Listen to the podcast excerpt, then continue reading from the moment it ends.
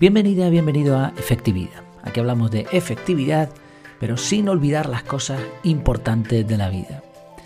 El episodio de hoy se titula Edita solo las fotos buenas y es una pequeña reflexión que quería compartir que surgió a raíz de una conversación con mi hija y que creo que puede, puede tener sentido. Es una idea sencillita, el episodio de hoy seguramente será más breve de lo habitual, pero creo que, que puede ser útil.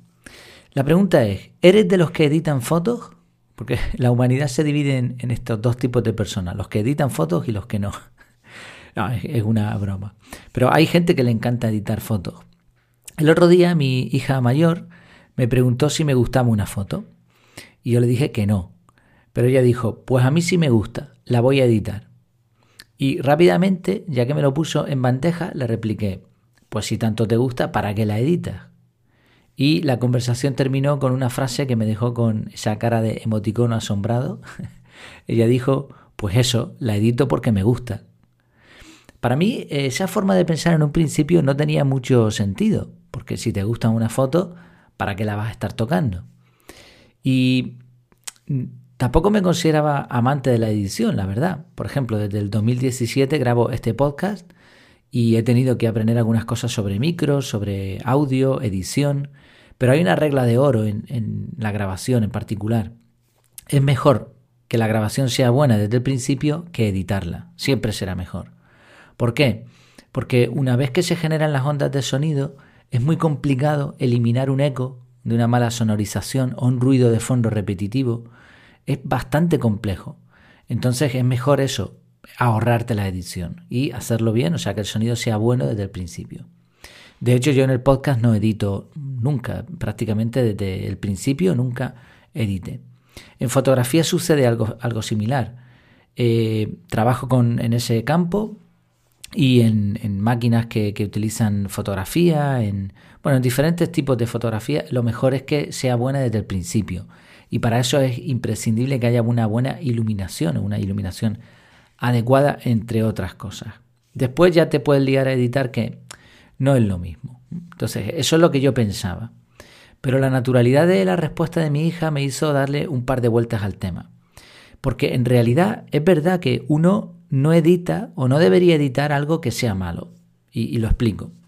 Piensa en un fotógrafo profesional que hace campañas para una revista de moda.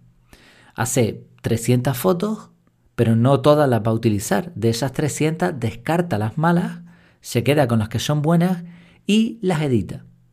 Piensa también en un producto. Desecha lo que está mal, los, elementos o las cosas que están mal e intentas mejorar lo que está decente. Y lo mismo ocurre con un audio. Si lo que he dicho en el podcast, en el episodio, es tan malo, o, no me gusta, o, me he trabado tanto, eso no lo voy, no lo voy a editar. Lo desecho, lo borro y empiezo de nuevo. Así que editar solo lo que tenga calidad es en realidad un estándar de eficiencia. Y es que uno no debería gastar tiempo en editar algo malo, algo de poca calidad. Ser alguien efectivo implica hacer las cosas correctas, que nos lleven a cumplir un objetivo y buscar la mejora continua. Y con este ciclo de edición, de prueba, error, mejora, prueba, error, mejora, etc., con este ciclo se consigue una edición y una mejora de los procesos. Pero claro, como decimos, deben ser procesos que sirvan. Es muy frustrante intentar durante mucho tiempo arreglar algo, editarlo, para al final tener que descartarlo porque no sirve. De hecho, probablemente lo más probable es que eso no servía desde el principio. Y pensando en esta idea, me di cuenta de que yo también edito muchas cosas. La diferencia es que quizá no suelo editar fotos o no edite el audio del podcast por, diferentes motivos, por una cuestión de ahorro de tiempo o porque, por ejemplo, fotos yo no hago muchas ahora mismo. Y mira que hice hasta reportajes de boda, alguno que otro. Pero ahora mismo no hago fotografía. Eh, normalmente hago una foto para capturar algo que quiero recordar, para compartir información técnica con compañeros de trabajo, cosas así. Rara vez hago una foto. Pero si pienso en otros temas, como decía, sí tengo que reconocer que edito. Un artículo del blog es muy raro que, lo hagas a la primera sin editarlo. Y normalmente lleva un trabajo anterior de de, pues eso, de, no sé, un pequeño guion, aunque sea, investigación, lo vas montando, vas editando. En el podcast es verdad que no edito lo que es el audio, pero también tengo una escaleta y, pienso, voy ensayando un poquito antes de, grabar el episodio.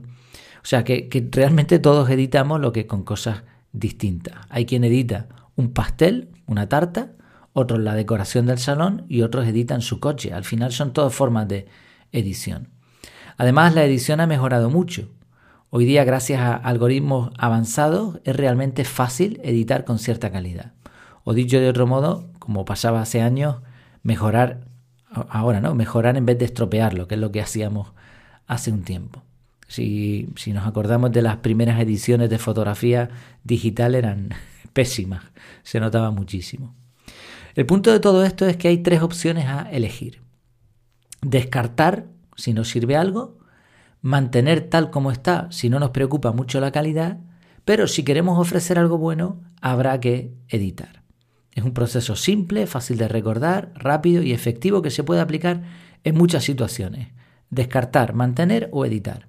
Por ejemplo, un checklist. Tú tienes un checklist con una serie de acciones, una serie de cosas que tienes que ir marcando. Bueno, puedes descartar, borrarlo, puedes mantenerlo como está o puedes editarlo y lo vas mejorando. Un informe, un trabajo escolar, lo mismo, pues puedes descartarlo, no hacerlo, puedes mantenerlo como lo hiciste a la primera o puedes editarlo, mejorarlo. Un prototipo, un proceso de trabajo, un proyecto personal, una manualidad, un objeto que hayamos fabricado. Sí, siempre es lo mismo. Tres opciones. Descarto, mantengo o edito. Así que al final mi hija tenía razón, muchas gracias. Y la cuestión a veces es que damos por sentado ciertas manías o ciertas formas de pensar que nos hemos metido en la cabeza, pero no siempre tienen que ser las adecuadas. Pues mira, también otra forma de edición. Descarto la idea, la mantengo o la edito y cambio de opinión. Pues espero que te haya resultado útil. Como siempre, me tienes en efectividad.es, ahí tienes mi casa, estás invitado, las puertas están abiertas. Y también recordar que tienes el descuento para suscriptores para el curso con el método CAR de organización personal. Muchas gracias por tu tiempo y hasta la próxima.